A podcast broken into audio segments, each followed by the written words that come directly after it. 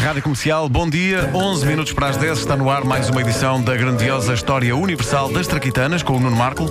Uma oferta Montepio Star Wars para todos os fãs, mesmo para quem não é cliente Montepio. É também uma oferta Homes Place, encontramos-nos lá.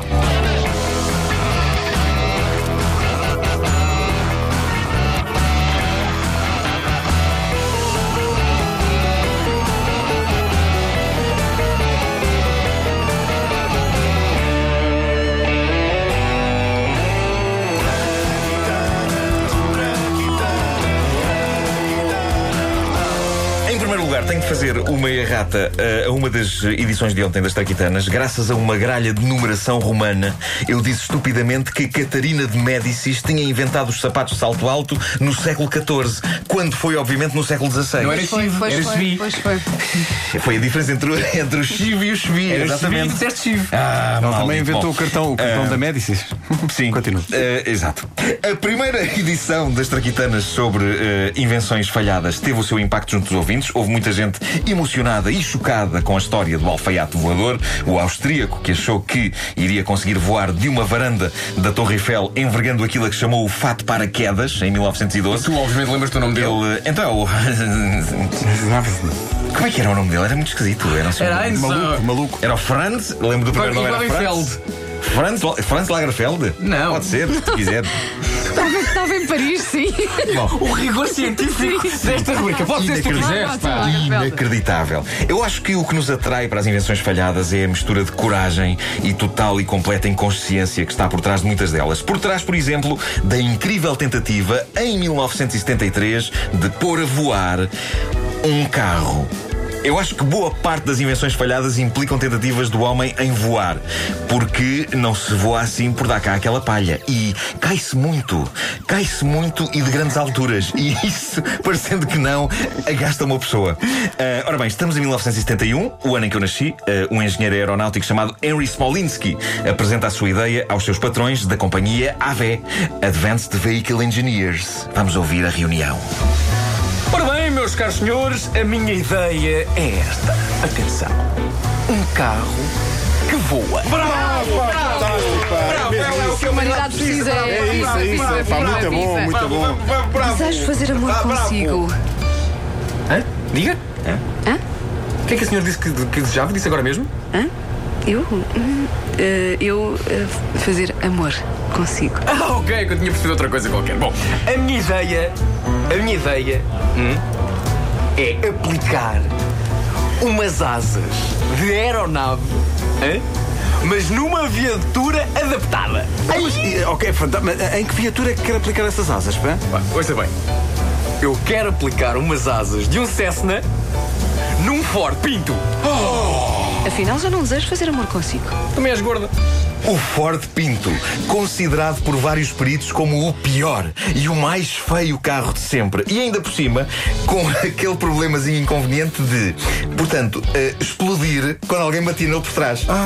Era uma maçada. Mas quando um homem tem uma crença, tem uma crença. E ainda por cima, devia haver duas Pintos aos pontapés. Um rapaz e uma rapariga. Deixa o rapaz de. Estamos a falar de uma coisa séria. Podem esta fazer piadas com Não há nada melhor no mundo do que as crenças, já dizia Fernando Pessoa.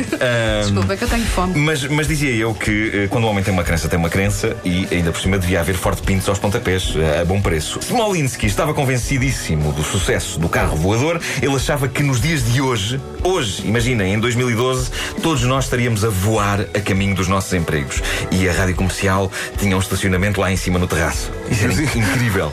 As pessoas da Incrível. EML tinham asas. Sim, sim, sim. Ah, a ideia de Smolinski era baseada na simplicidade e na versatilidade. Por exemplo, as asas podiam ser desencaixadas do carro a qualquer altura e o carro podia ser usado em terra como um carro normal. E dizia o inventor, e isto aqui não estamos a inventar, isto aqui é mesmo uma citação dele.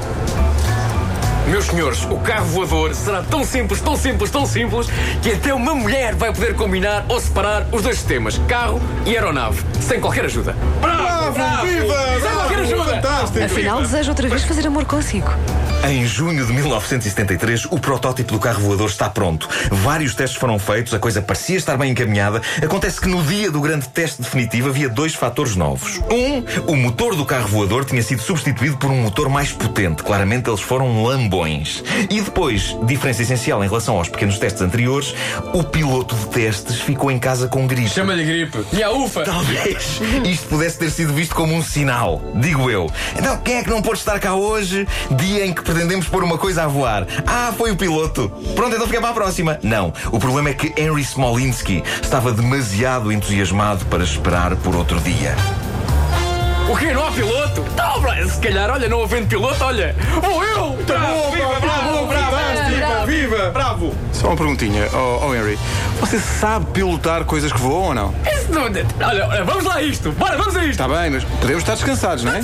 Vamos a isto, pá! Você sabe perfeitamente o que é que está a fazer. Oh, pá, vamos a isto! Responda só sim ou não. Vamos vamos a isto! Desejo fazer amor consigo. Então vamos a isto! Sério? Não, refiro-me a voar! Ah, Assim foi. Este está, desculpa lá. Só isto é Oscar. Foi lindo. Assim foi. Smolinski e um colaborador, Al Blake, decidem tripular o carro voador, a mágica fusão de um Cessna com um Ford Pinto. Como é que não poderia resultar? A viatura do futuro, aquilo que hoje, em 2012, era suposto todos nós estarmos a conduzir. Então, por que é que não estamos?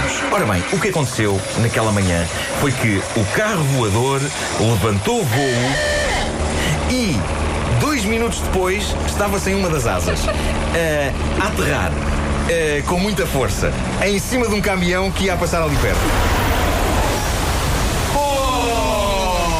pronto. Sendo assim, já não desejo nada. Vou para casa. Aliás, todos os investidores foram para casa. O relatório falava em design pobre e inadequado e emendas mal feitas. O projeto foi arquivado, tal como Smolinski e Blake, que foram também eles arquivados num cemitério local.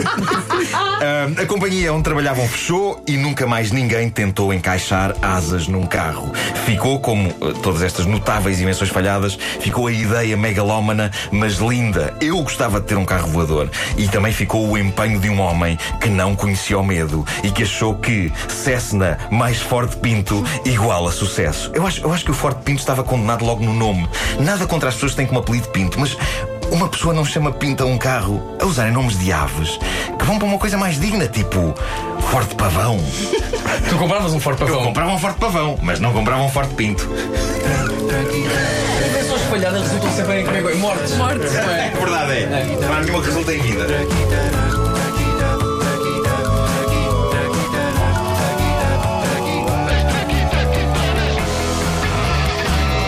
Traquitanas do Nuno Marco, uma oferta Montepio, cartões Star Wars para todos os fãs, mesmo para quem não é cliente Montepio e Homes Place. Encontramos-nos lá. Aquela senhora deste episódio andou ali sempre em ânsias eh, durante todo o Tentou, episódio. tentou e Uma tentou. doida, uma doida. Uma doida Ivanas.